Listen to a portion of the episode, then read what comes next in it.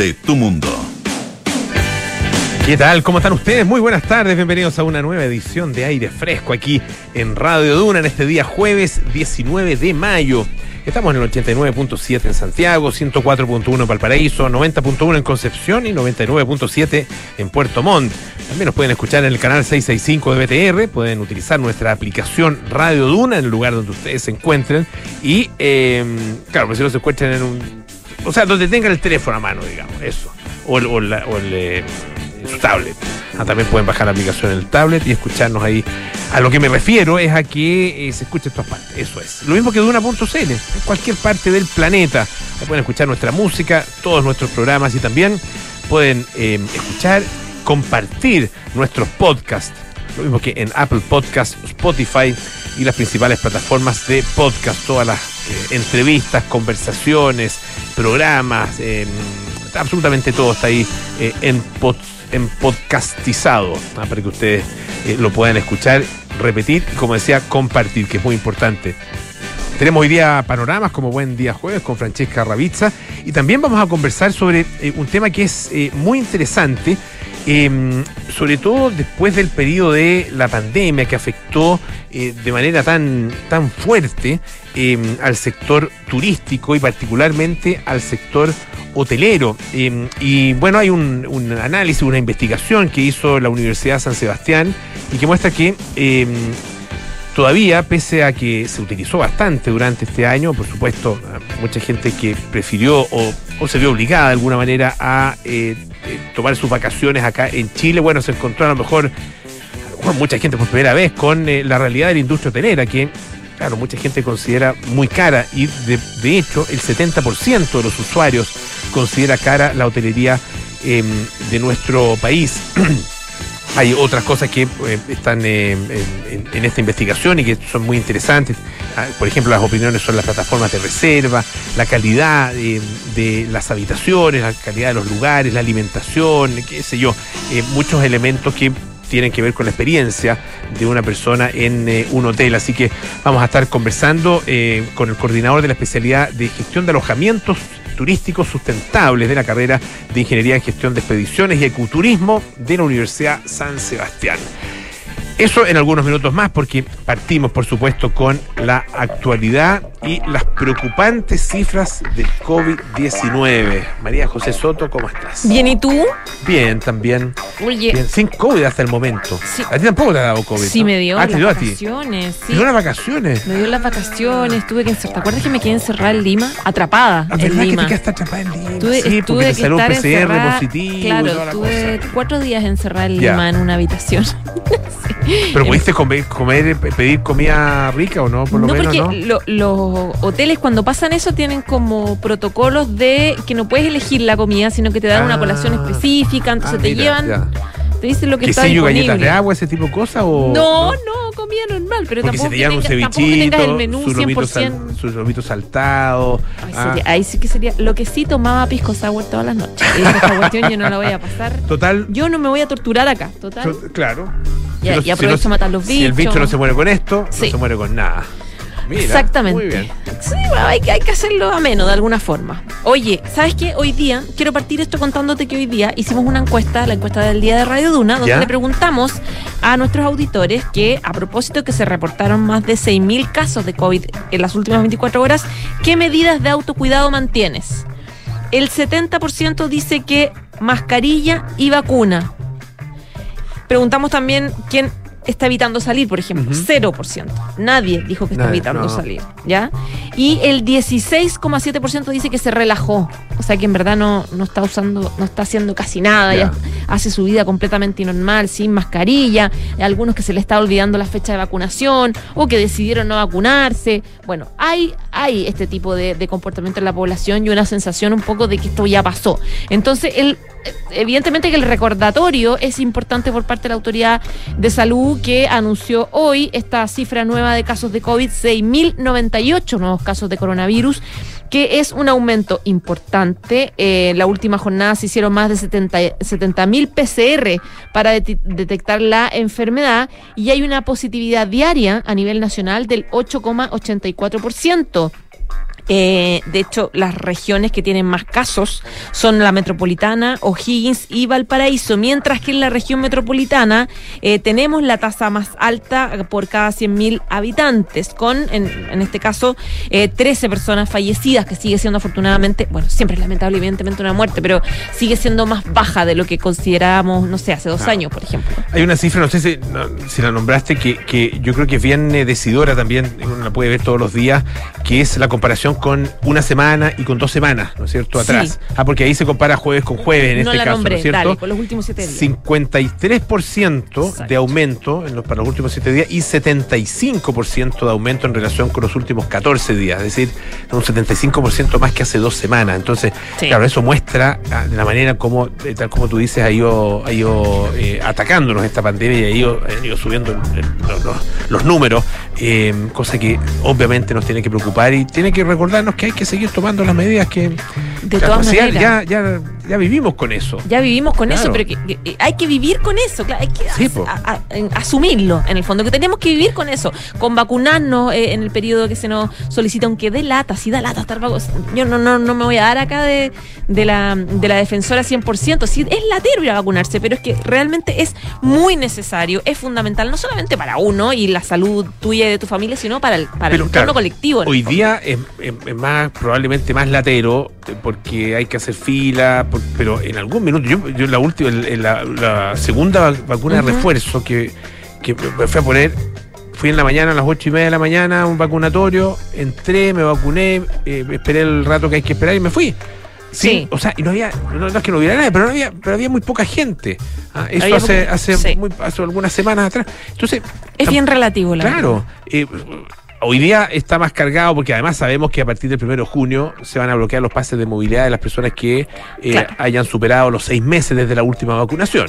Sí. Ah, entonces hay mucha gente que efectivamente está apurada en este minuto y se, se urgió. Ah, es, es bueno que se urge, es bueno que, que una- que la medida tenga efecto. Sí, aunque sea por el acceso a las cosas, digamos, al teatro, al cine, a- Claro. a, los restaurantes, etcétera. Oye, quiero recordar el proceso de vacunación, porque eh, para algunos que mm, no se acuerden que en verdad les toca la vacunación, eh, quienes reciben la cuarta dosis en esta semana son las personas a las que les fue administrada la dosis de refuerzo o tercera dosis hasta el 5 de diciembre del año pasado. También se pueden vacunar las personas inmunocomprometidas y los funcionarios de salud de los sistemas públicos que tengan la dosis de refuerzo aplicada hasta el 23 de enero pasado.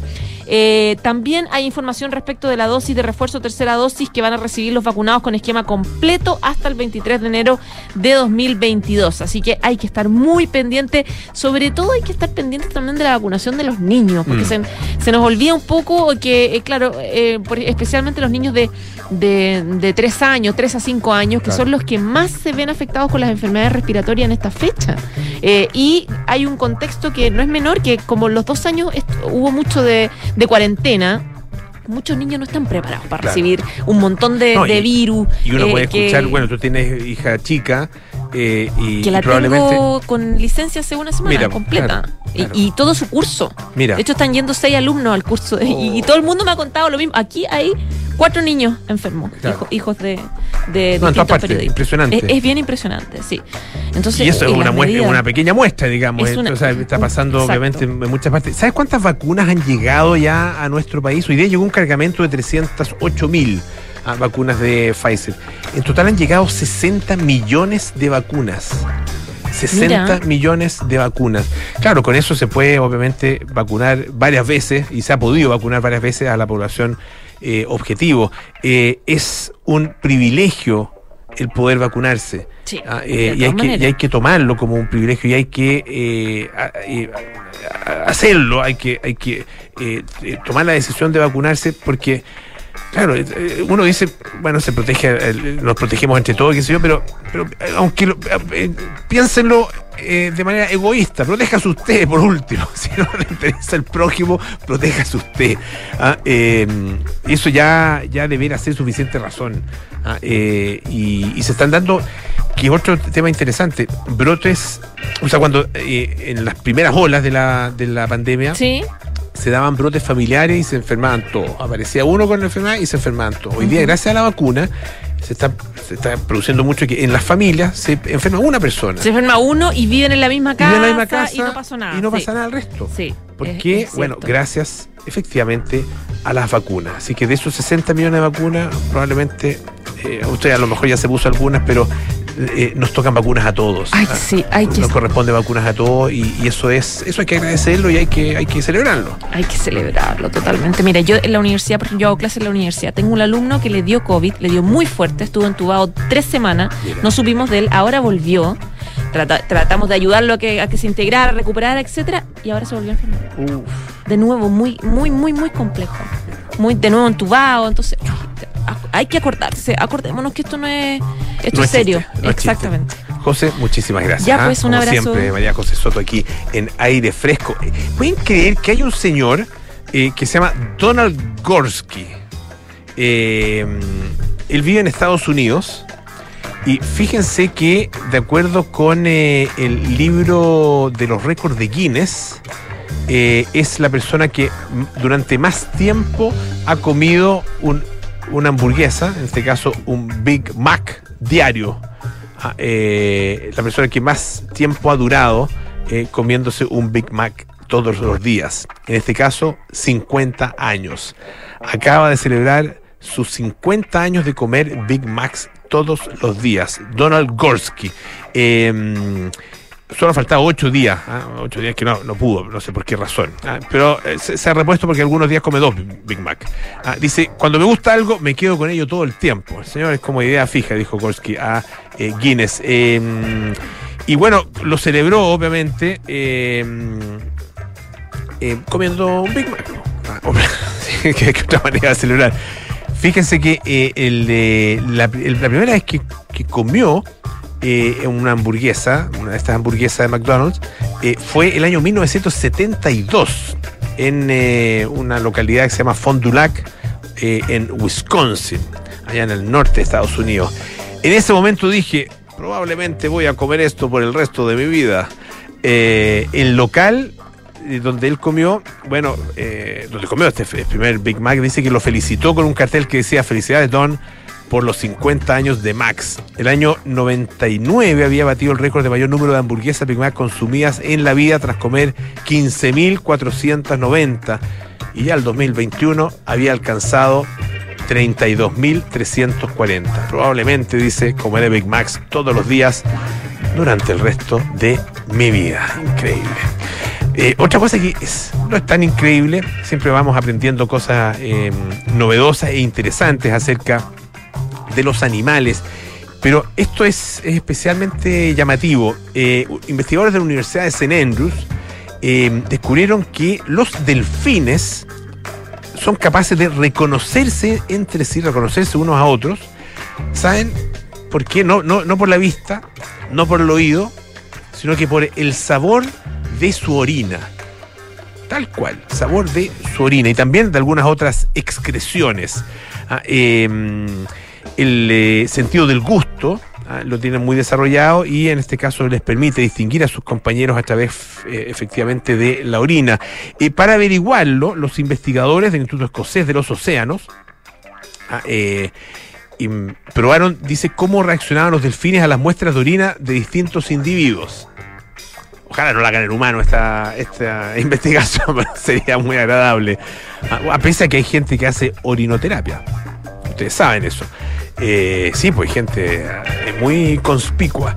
Eh, bueno, el, según este estudio, la- eh, los delfines, estas criaturas marinas, se mostraron mucho más interesadas en orina de animales que reconocían que en la de otros que no conocían. No, esta, esta orina no me la dé, por favor, porque mire, no lo reconozco.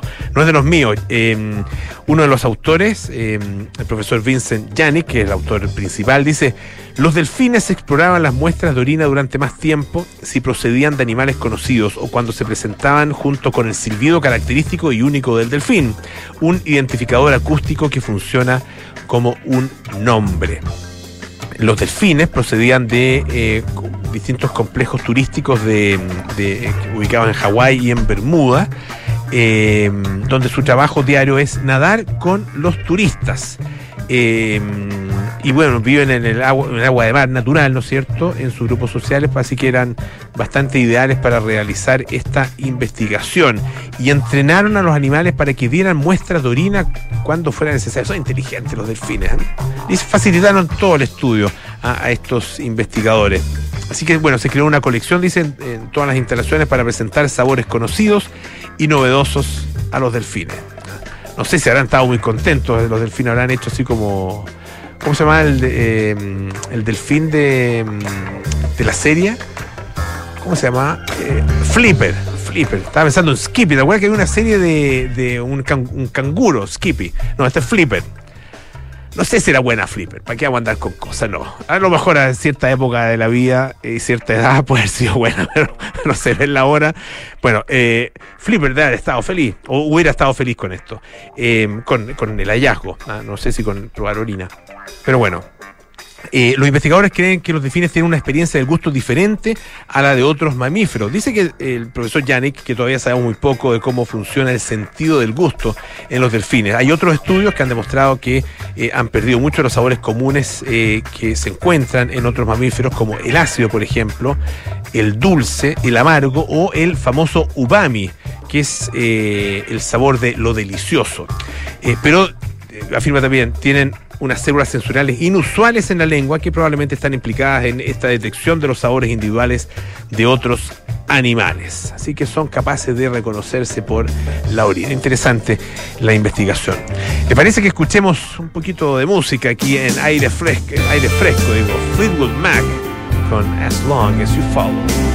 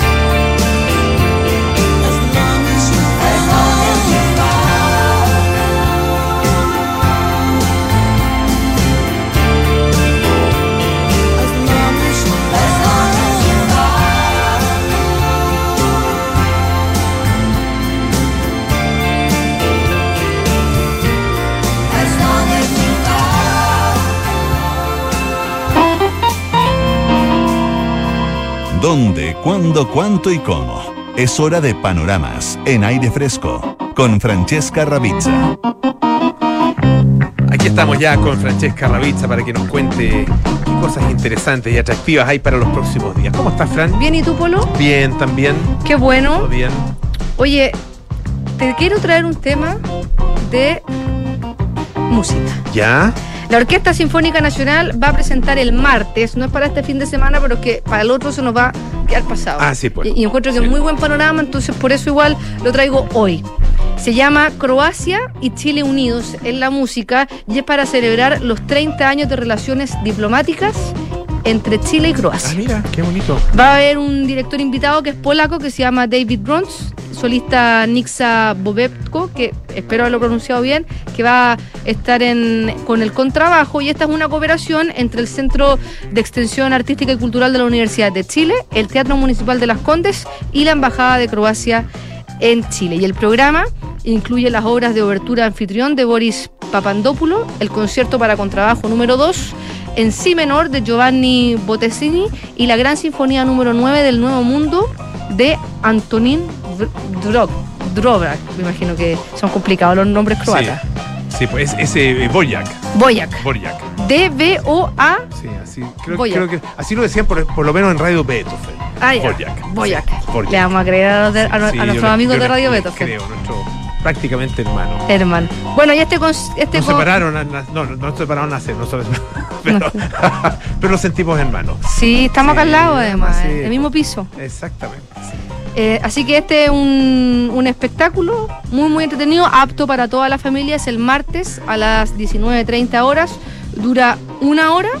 Y métanse a la página del Teatro Municipal de Las Condes porque hay algunos descuentos con algunas casas comerciales o con la tarjeta vecino Las Condes también. Tiene ahí unos descuentos. Así que este es un panorama súper, súper entretenido. Aparte de que yo siento, no sé si te pasa lo mismo, que ahora ya que estamos como, no estamos tan encerrados por la pandemia, están volviendo las ganas de hacer panorama durante la semana. Que Sí, eso antes no pasaba verdad, tanto, como que ahora... Y a mí lo que me llama la atención a propósito de Panorama es cuando es la cantidad de gente que está saliendo a comer Sí. a, eh, a los restaurantes. Como que se, la gente se está desesperada por salir a. Y eso que hay inflación. y eso que hay infeliz. Y, y los restaurantes no están nada baratos. Nada. Sí, po. Pero Pero, es que- pero, pero hay mucha gente, o sea, en- bueno, en, en- en- en- en los, sobre todo en los, sectores uno pasa por, eh, por los clásicos sectores gastronómicos. Claro, lleno. Ah, eh, y todo lleno. Entonces, me alegro mucho por yo creo que es muy bueno para, para obviamente para el, para el, el sector. Oye, pero alegro incluso aquí nosotros trabajamos acá en Apoquindo con escuela militar y hay muchas oficinas Sí, pues. y están llenos todos los restaurantes también a cualquier hora. Las cafeterías en general. Claro, se volvió, se volvió a una la verdad que al- algo muy parecido a la normalidad, no sé cómo Claro, llamarlo, sí. ah, porque hablar de nueva normalidad no como Normalidad con mascarilla. más- Normalidad con, ma- con mascarilla, sí, por lo menos mascarilla en la muñeca o en, o en Bueno, la barbilla. Claro, pero ya de a poquito Mascarilla se- en el cuello. Qué fea se ve la mascarilla en el cuello. en el cuello. Pues la gente que se la que baja, pues se la baja aquí, se la pone en Ah, el cuello sí, aquí bajo la barbilla, bajo la pera. Yo me la pongo a ese en el brazo que también encuentro que se ve fea. Tam- tampoco es bonito, sí. Pero bueno, en el Pero- bolsillo. El eh, claro, mejor guardarla. Es que queda muy doblada, entonces como que después queda como arrugada, Mu- incómoda. mucha mascarilla en el suelo, eso hay que, Sí. hay que evitar botar la mascarilla. Si, si se le y cae mascarilla- botella. Aire fresco que nosotros nos preocupamos mucho del medio ambiente. Sí, pues. En la seco botella se permiten las mascarillas. Así que para que junten su botella, ¿Ah, sí? metan las mascarillas y después se hacen ecoladrillos. Ah, mira. Así que y van a los centros de reciclaje que, que reciben. Ya. Así que una Ah, forma ahí de no, de no contaminar. Y si las botan al basurero, sá- sáquenle lo- los ganchos porque a veces caen al mar y se mueren los animales porque mueren ahogados porque se enganchan en las mascarillas. la mascarilla. Oye, pero sigamos con Eso, eso, sí, eso, eso para, para, sobre todo para la gente que vive cerca del mar. Acá Sí. es más difícil que llegue una mascarilla al mar. Es verdad. Sí, pero puede matar a un, un, un ratoncito en el mapocho. Oye, Oye. y mañana se estrena en el Centro de Extensión del Instituto Nacional Cauripax, Los Niños y el Plomo, que es un especial del colectivo Pato Gallina. Es a las ocho y media de la noche y las entradas también se compran online y cuenta con la participación musical de Joe Vasconcelos, Aldo Machacenjo, Camila Bacaro, Claudio Pajarito Araya y la colaboración de el artista visual Norton Massa. Y es una obra que esta obra es un programa radial que cruza situaciones de la contingencia con hechos históricos acontecidos alrededor de la ceremonia de entierro y descubrimiento de El Niño del Cerro del Plomo, que es esta momia inca que se encontró en, en 1954 a más de 5.000 metros de altura. Y este es un formato radial escénico y la obra va entrelazando líneas temporales en un viaje simbólico que busca conectar nuestro pasado con nuestro presente y también es una especie de homenaje al radioteatro. Ya, ah, Así que es una, es una obra súper, súper interesante que está haciendo el Centro de Extensión del Instituto Nacional. Así que ahí las entradas también se pueden comprar vía online, que si- no tengo el dato acá, pero si no me equivoco están a 9.500 pesos, 50% de descuento para estudiantes y también para trabajadores de las artes escénicas. Perfecto. Así que Ya, pues, excelente. Francesca Ravizza, muchísimas gracias. que ¿ah? esté muy bien, Polo. Que esté muy bien. Eh, nos vamos a la pausa. Eh, un de cosas importantes. Una cosa muy importante. Posgrados de la Universidad San Sebastián cuenta con más de 100 programas en diversas áreas del conocimiento. Más de 13.000 egresados han preferido sus magíster, diplomados, postítulos y especialidades. Conoce más en posgrados.uss.cl. Vamos a la pausa. Volvemos con más aire fresco. Esto es Radio Duna.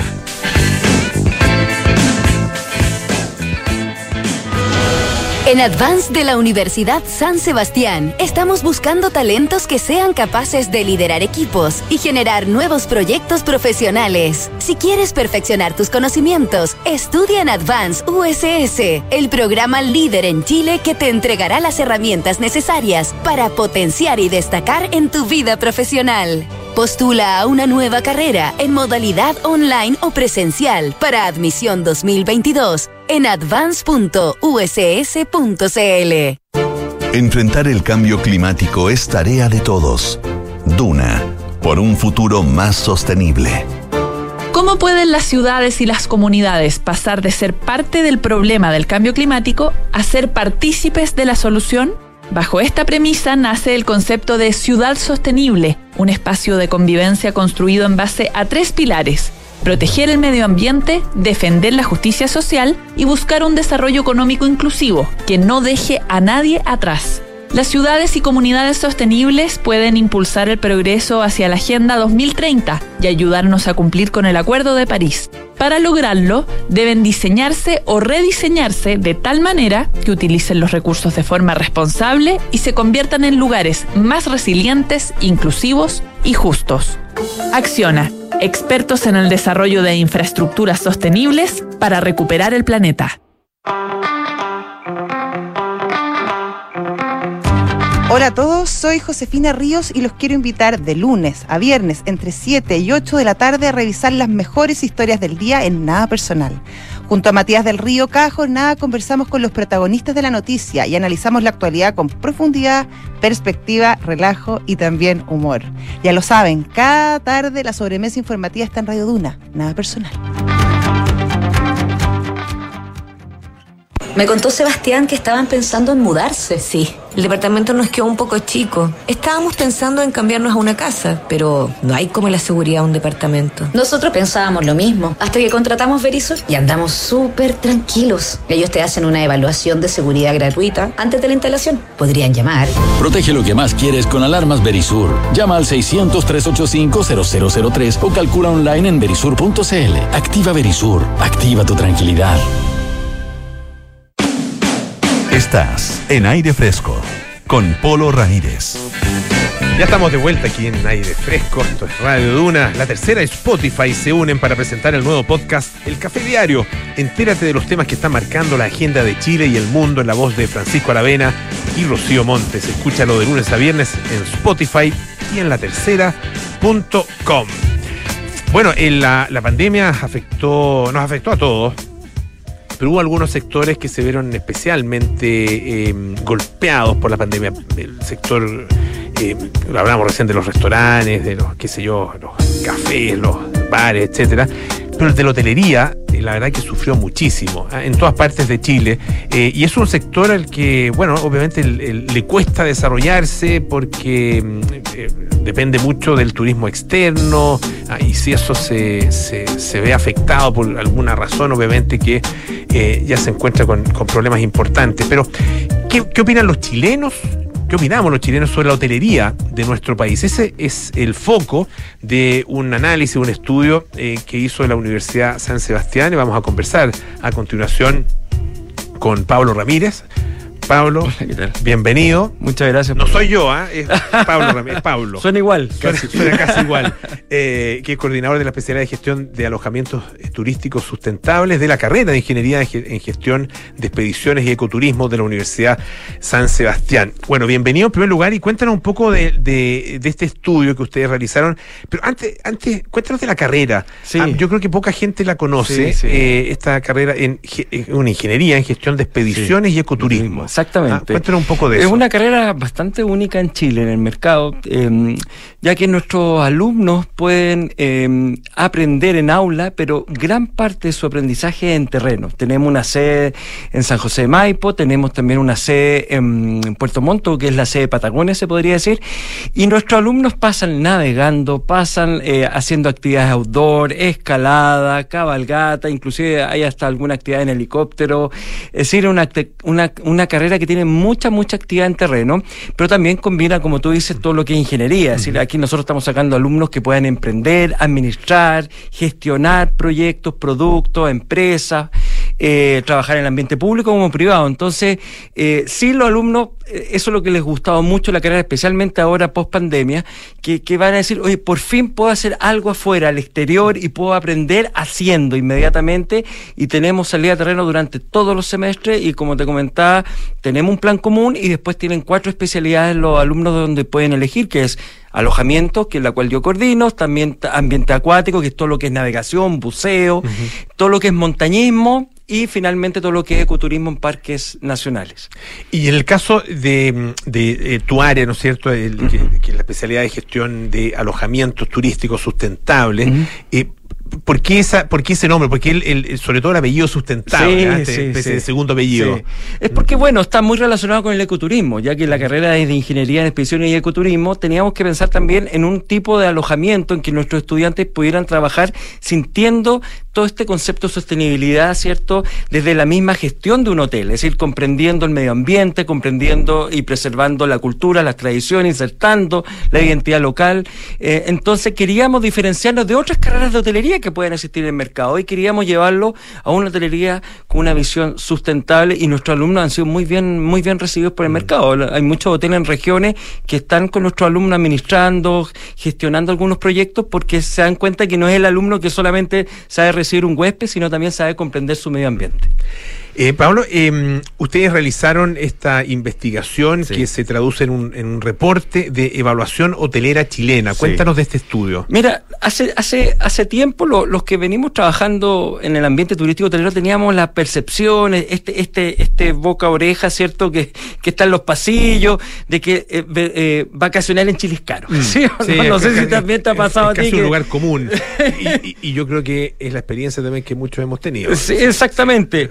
Y, y- y quisimos llevarlo un poco más a un, a un dato duro y, y obviamente no podíamos solamente considerar la oferta, porque la oferta te va a dar su visión, sino queríamos ver la, la demanda. Y, y la forma de ver la demanda es que hoy en día, tú sabes, las redes sociales es el termómetro de lo que hoy en día puede opinar una persona, llevar al estrellato un, un- un hotel o llevarlo también, a- no a la ruina, pero también descalificarlo, Sí, ¿te claro, fijas, no? claro. Entonces hicimos un estudio de más de 1100 em, revisiones de comentarios en redes sociales, en páginas como TripAdvisor u Ah, otras de ese tema. Especializadas Es- en, especializada en ya. turismo, y en cuatro destinos turísticos, que fueron San Pedro Atacama, Valparaíso Viña del Mar, Pucón Villarrica y Puerto Natales y Torres del Paine. Ahí tomamos hoteles desde 3 a 5 estrellas registrados en Senatur, queríamos conocer la hotelería formal y sobre eso hicimos un análisis de las opiniones y los comentarios que dejan estos turistas que entre comillas son huéspedes porque estuvieron ahí obviamente Claro.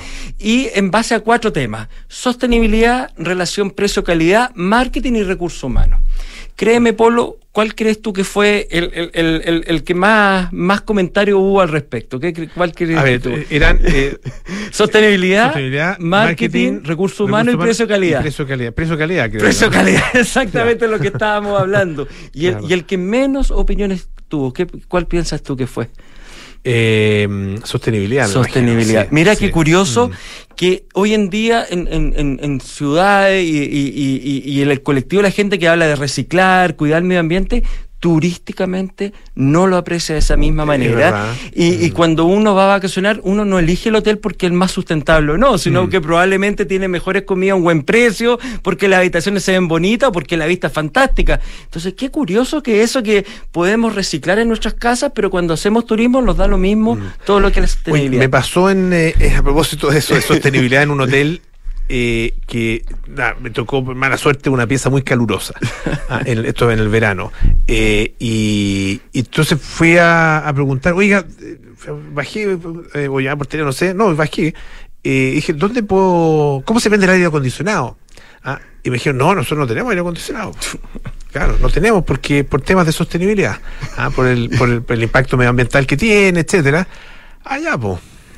Aguantar el calor nomás, por abrir las ventanas, tratar ahí de generar un poquito de corriente. Sí, sí. Eh, tiene, tiene, obviamente, claro, uno se queda con una sensación eh, dual, ¿no es cierto? Una Sí. sensación eh, un poco Sí. de, eh, em, no sé, dice, ok, está muy bien, ah, son, son consecuentes Sí. con, eh, con el discurso, pero al mismo tiempo es una... una Maneja el estándar, ¿cierto? ¿Cuál es el estándar que va a claro, entregar? es, una- un beneficio, digamos, Sí. para, el, eh, para el pasajero que no está. Es que Ah, muchas veces se, se- se- se confunde la sostenibilidad en el ámbito hotelero con el ahorro de energía. Mm. ¿Te has dado cuenta que te dicen, oye, cuelgue las toallas si usted no quiere lavarlas porque así vamos a ahorrar agua? Sí. Entonces siempre el ahorro pensamos que es el- el- la sostenibilidad, pero es mucho más que eso. Es decir, yo, yo, yo, yo te pregunto, ¿cuántas veces ah, en un hotel has comido comida hecha por los lugareños y con y con y con pero si- siendo proveedores locales o has pagado una pequeña tasa para la preservación del medio ambiente. Hay hay países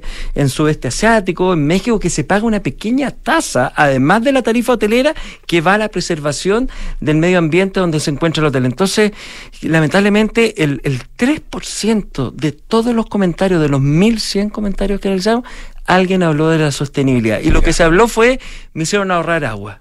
Mira Ya, qué, ya, qué, claro. qué- qué pobre percibimos nosotros los chilenos al respecto. Ahora, eh, claro, también depende, eh, obviamente, de las características de, de esa misma oferta hotelera. Eh, les recuerdo, estamos eh, conversando con Pablo Ramírez, que es eh, coordinador de la especialidad de gestión de alojamientos turísticos sustentables de la carrera de Ingeniería de Gestión de Expediciones y Ecoturismo de la Universidad San Sebastián, a propósito de la, esta investigación, este reporte ah, que tiene que ver con, el, con los hoteles, con el rubro hotelero chileno. Hablemos de precio-calidad, que es, Sí, que- por que es de lo, de lo que se preocupó, ¿no es cierto?, en esta investigación la gran mayoría de la Sí. gente.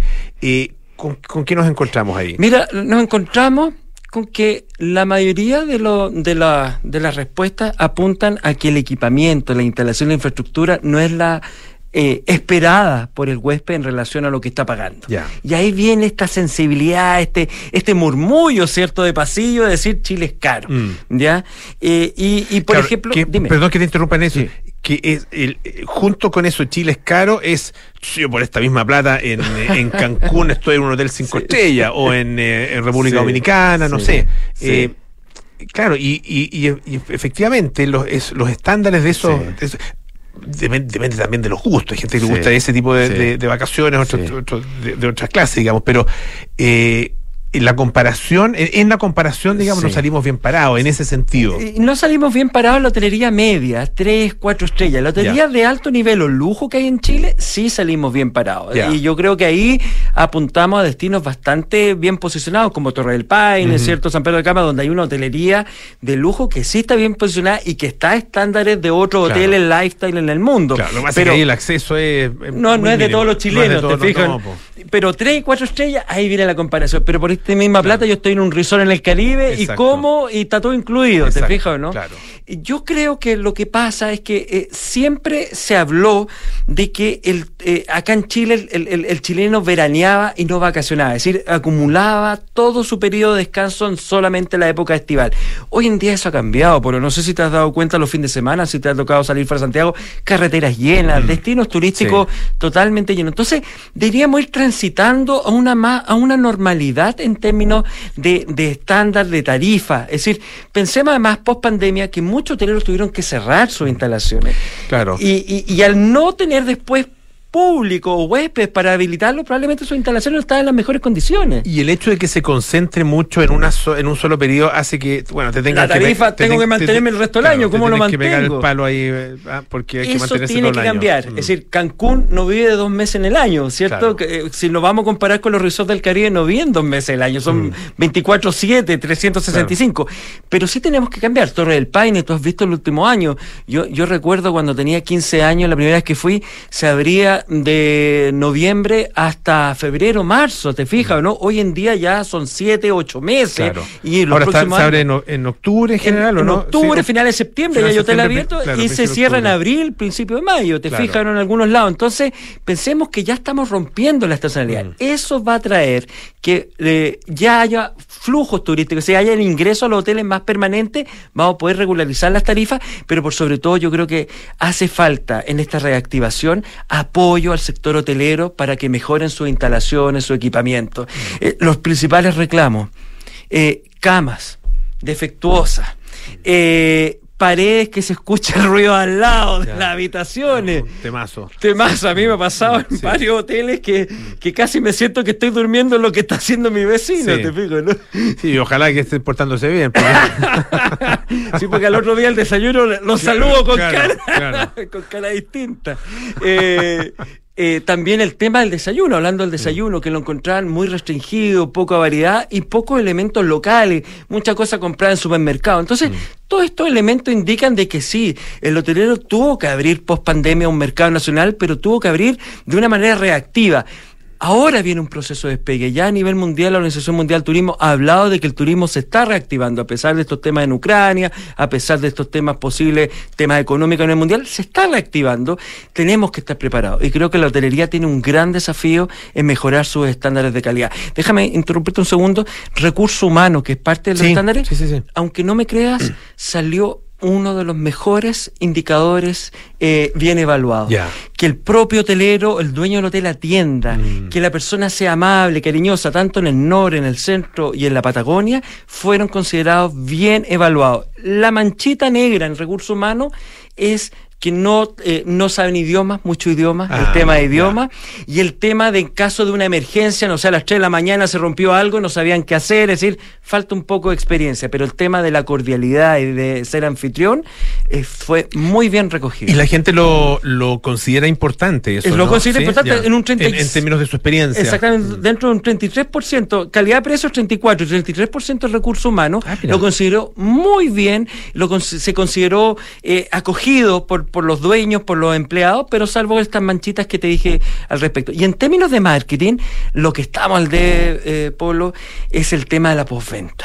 Todos estos reclamos que se hacían por internet, oye, pucha, el desayuno llegó frío, el ascensor no funcionó, cosas así, el, el hotelero o el que está encargado de, de- de las redes sociales o el- la, la persona comercial no responde la inquietud. No, Ya. no, no, Mm. no hay ahí un proceso de como lo lamentamos, le vamos a entregar un descuento la próxima vez que venga, como que se, se va el huésped del hotel y se pierde la trazabilidad de la experiencia. Y Mm. creo que eso tenemos que mejorarlo.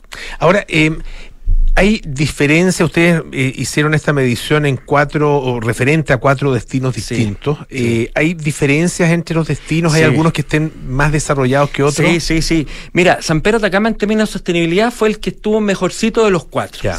Dicen que hay una cierta identidad en estos hoteles, que hay gastronomía, ¿cierto? Y no en la calle Caracoles precisamente, que, que ve hasta comida japonesa, pero sí en ciertos hoteles ves desayunos, ves elementos más, más locales. Eh, pero, por ejemplo, Viña del Mar, Valparaíso, los turistas no vieron sostenibilidad. Es decir, no, ellos para ellos es sol y playa, Ya. disfrutar, casino, y para ellos si el hotel recicló la basura, si, si recicló lo- lo- los desechos, no es percibido por los turistas. Entonces, también tenemos que pensar que a lo mejor el hotelero a lo mejor no está comunicando bien al, al turista lo que está haciendo, ¿te fijas en términos de sostenibilidad? Claro. O a lo mejor para el hotelero tampoco es importante. Uy, ahí no, no, no, no Claro. hicimos la encuesta al Ya, hotel. al- al hotel, claro. Aquí lo hicimos a la percepción de la demanda la y la demanda no habló nada de sostenibilidad. Y nos llamó mucho la atención en Valparaíso y Viña, especialmente en Valparaíso, patrimonio de la humanidad, Claro, ¿te fijas, no? Claro. Eh, ¿Qué pasa, eh, eh, Pablo? Estamos conversando, les recuerdo, con Pablo Ramírez, académico de Ingeniería en Ecoturismo en la Universidad San Sebastián. Con la, la diversidad, ustedes se enfocaron en, en hoteles de tres A tres cinco estrellas, y boutique, ¿no es y hoteles boutique y hoteles boutique. Sí. Eh, porque hay una un, hay, hay ot- otra categoría ah, que está fuera del estudio, pero que de todas maneras es interesante, a lo mejor en, en tu, en tu experiencia eh, nos puedes nos puedes eh, ilustrar al respecto. Eh, que son las hosterías, por ejemplo, los, Los hostales, hostales, residenciales. ah, residenciales, Sí. eh, otro cabañas, Sí, otro tipo de, de sí. oferta que también existe eh, y que es muy importante sobre todo en, en algunos algunas zonas de, de Chile Sí. donde donde no hay de estos hoteles Sí. tal vez más más establecidos Sí. ah, eh, y, y- y tienes o una hostería o una pieza en una cabaña o en una casa Sí. eh, y si no te pasas a un lodge por Sí. ejemplo en la carretera austral donde, donde ahí los, los precios son bastante distintos Sí, o sea puedes puedes tener eh, Sí, hay, hay distintas o sea, la- la- percepciones. La, la oferta, eh, Hay lo, lo camping que voy es también. que hay camping Hay también, camping, claro. exactamente. Eh, ¿Qué pasa con ese ese nivel de oferta? Mira, ese nivel de oferta, como, como te dije, entre más cercano sea el dueño a la, a, la, a la atención del turista, en el caso de una hostería, de unas cabañas, va a ser mejor percibido por parte del, del chileno. Qué bueno, me, dio, me, abrió, me abrió la puerta, hoy me dio un rico desayuno, oye, no encendió la chimenea, me la ayudó a prender, típico esas cosas que puedan pasar en el sur. Eh, el tema pasa es que si el baño no funcionó, Mm.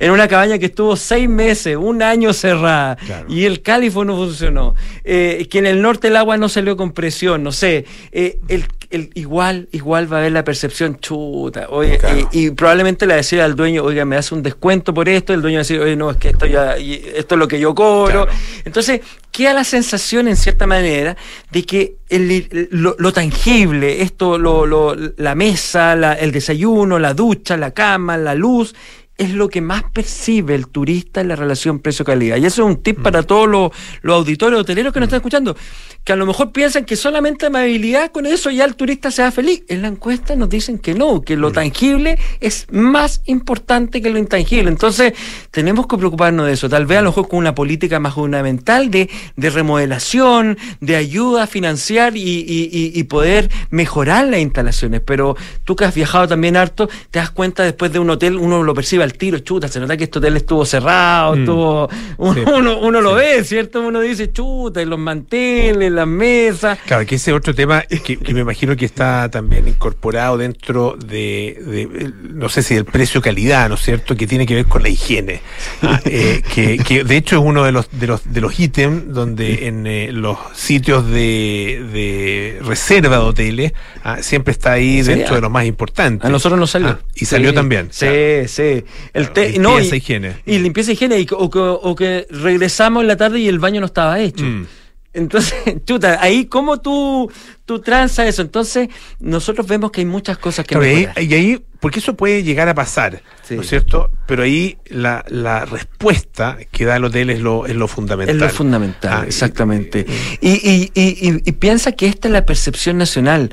Todavía no, no, no hemos regresado, no hemos regresado todavía a los turistas internacionales. Imagínate cuando lleguen los turistas internacionales, Polo, no podemos estar así. Claro. Tenemos que ya mejorar este estándar, primero para retornar a los chilenos. No me gustaría decirle a los chilenos, bueno, váyanse a otro país porque lo van a pasar mejor. Ya no, ya no lo necesitamos. No, claro, por el claro. contrario, si tuvimos un año, dos años en la cual ellos están visitándonos, retengámoslo Mm. y sigamos creciendo el mercado nacional.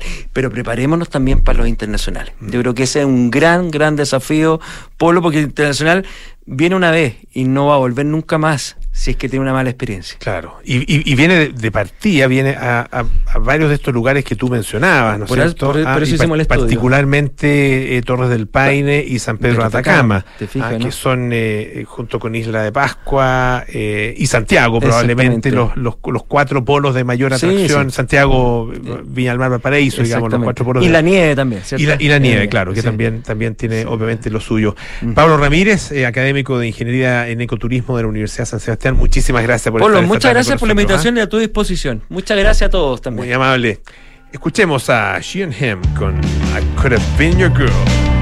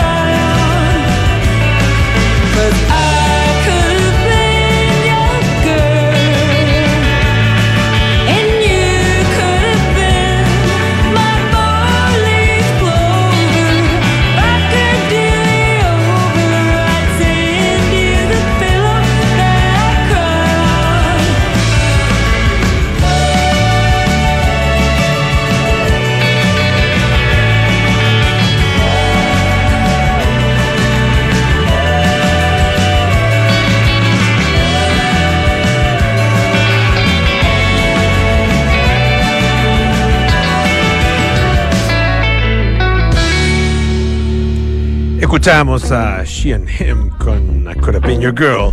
Eh, esta historia, eh, bueno, júguenla ustedes. Ah, yo se las voy a contar simplemente. Eh, la empresa Apple recibió una demanda por parte de una pareja ah, de, mm, Estados Unidos eh, que alega que su hijo sufrió una presunta pérdida permanente de la audición por utilizar los AirPods, ¿no? estos audífonos que comercializa eh, la, empresa. Eh, esta eh, demanda se interpuso hace algunos días en la Corte Federal de San José, en California, Eh, y los padres de, este niño dicen que eh, la, empresa, que, eh, Apple puso a la venta eh, un artículo defectuoso, ¿ah? un dispositivo que estaba defectuoso. O no sé si es en particular se refiere o si todos los AirPods, de acuerdo con esta visión, están defectuosos. ¿Por qué? Dicen que eh, estos, eh, estos audífonos o, auriculares, como quieran ustedes llamarlo, que son inalámbricos, son muy bonitos, qué sé yo. Dicen, el, de hecho, eh, la otra vez leí un artículo que decía que era- eran como todo un símbolo de estatus. ah, lo- los AirPods. Claro, pues son caritos. pues, Entonces andaba con los AirPods ahí y se nota, ah, Bueno, no sé. Yo pienso que te lo pueden, te lo pueden pelar, así que. Tiene obviamente su riesgo. El punto es que eh, acusan a la empresa de fraude y negligencia. Dice que estos auriculares inalámbricos reproducen contenido a un volumen peligroso y dañino para los oídos, independientemente, y esto es lo importante, de los ajustes prefijados por el usuario. ¿Qué pasó? Bueno, dice que en, eh, el mes de mayo del año 2020, eh, el hijo de esta pareja, que tiene 12 años, tenía 12 años en ese entonces, eh, estaba viendo unos contenidos en eh, Netflix desde su iPhone y tenía puesto estos ah, AirPods, los audífonos inalámbricos. Ah, Y tenía puesto uno en su oído derecho, el otro parece que no lo tenía puesto. Bueno, dice que en un momento se activó a un volumen mayor y sin previo aviso la denominada alerta Amber, que es un sistema que sirve para eh, notificar a los usuarios sobre la desaparición o secuestro de niños. Según la familia, esta alerta se produjo a un volumen mucho más alto que el que había configurado el menor, de manera que desgarró, dice, el tímpano, dañó la cóclea y causó daños significativos y permanentes en su oído. Y ahora, bueno, tiene una pérdida de audición permanente, mareos, náuseas, vértigos y tinnitus. Ah, em, se, se indica en esta demanda que el menor se ha visto en la, necesidad de utilizar audífono, un dispositivo obviamente para poder em, escuchar mejor y probablemente lo va a tener que usar por el resto de su vida. Vamos a ver cómo les va con esta demanda en contra de Apple. Ya nos vamos, viene cartas notables con Bárbara Espejo, luego nada personal con Josefina Ríos y Matías del Río, Terapia Chilensis con María José Ochea, Arturo Fonten y Jaime Belolio. Sintonía Crónica Epitafios a continuación con Bárbara Espejo y Rodrigo Santa María. Nosotros nos juntamos mañana a las 6 de la tarde para más aire fresco. Sigan en compañía de Radio Duna. Chao.